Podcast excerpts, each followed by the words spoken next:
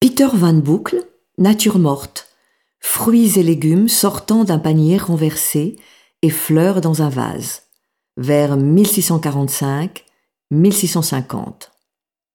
C'est à Séraphin Désiré Besson, fondateur et premier conservateur du musée de Dole, que l'on doit l'achat, en 1859, de cette belle toile, longtemps attribuée à des peintres français ou nordiques, tels Jean-David de M ou François Desportes.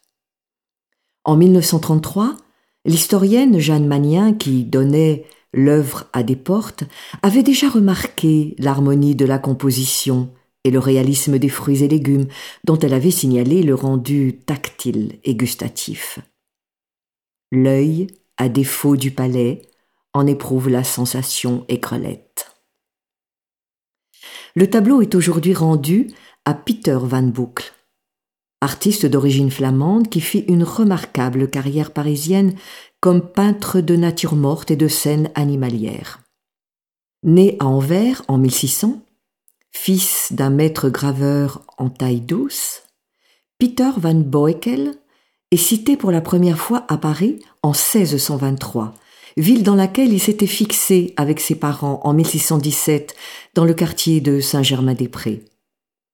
Il se spécialisa rapidement dans la nature morte, travailla probablement dans l'atelier du peintre Simon Vouet à partir de 1627 et décéda dans la capitale en 1673, après une carrière exemplaire, au service de nombreux commanditaires qui souhaitent meubler leurs châteaux et hôtels particuliers comme Jean-Baptiste Amelot de Bisseuil, qui sollicita les talents du peintre pour décorer son hôtel du Marais.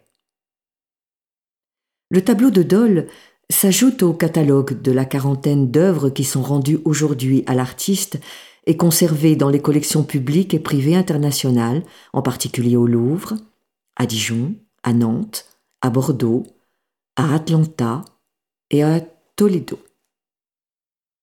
Les caractéristiques du langage plastique de Peter Van Boucle, qui fut initié à la représentation des fruits, des légumes et des poissons à envers par Franz Snyder, sont aisément lisibles dans cette harmonieuse nature morte.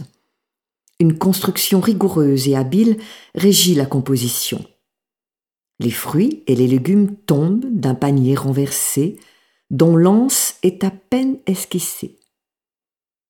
La virtuosité de l'artiste s'exprime à travers la délicatesse de la palette et le rendu des fruits, des fleurs, des feuillages et des légumes. Les tonalités sombres du vase de rose ainsi que celles des feuilles et de l'artichaut, contrastent avec les coloris chauds des coins, des pommes et des pêches. Les éléments sont individualisés et la franchise de l'éclairage apporte une dimension supplémentaire à la représentation des fruits et des légumes. Le pinceau du peintre traduit avec brio le velouté des pêches, la rugosité des coins, la transparence des grains de raisin la finesse des pointes d'asperges. Van Boucle compose un véritable poème pictural imaginaire où la couleur et la lumière prennent une juste place, rendant à merveille les délices prometteurs des fruits. Le tableau pourrait dater des années 1645-1650, car les fruits présents à droite de l'espace sont très proches d'une corbeille de fruits signée et datée de 1649, conservée au musée de Toledo. Il s'apparente également à une œuvre de composition quasi identique, provenant des boiseries de la salle à manger du château de Cerny, aujourd'hui dans une collection privée.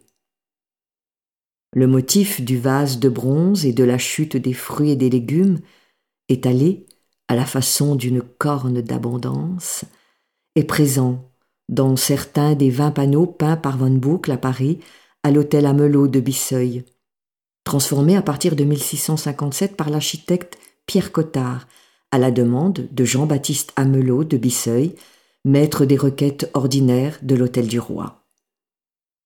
Les natures mortes de Van Boucle s'intègrent dans l'histoire et l'évolution de ce genre pictural au XVIIe siècle. Elles se situent entre les compositions austères et rigoureuse de Jacques Linard, Louise Moyon et François Garnier, et préfigure l'imposante peinture de Jean-Baptiste Monnoyer et de Jean-Baptiste Blin de Fontenay. L'artiste joue avec bonheur une partition personnelle entre ces deux registres, la sobriété et la majesté. Sa peinture est un paradoxe, celui d'une nature morte rendue vivante par le talent de son interprète.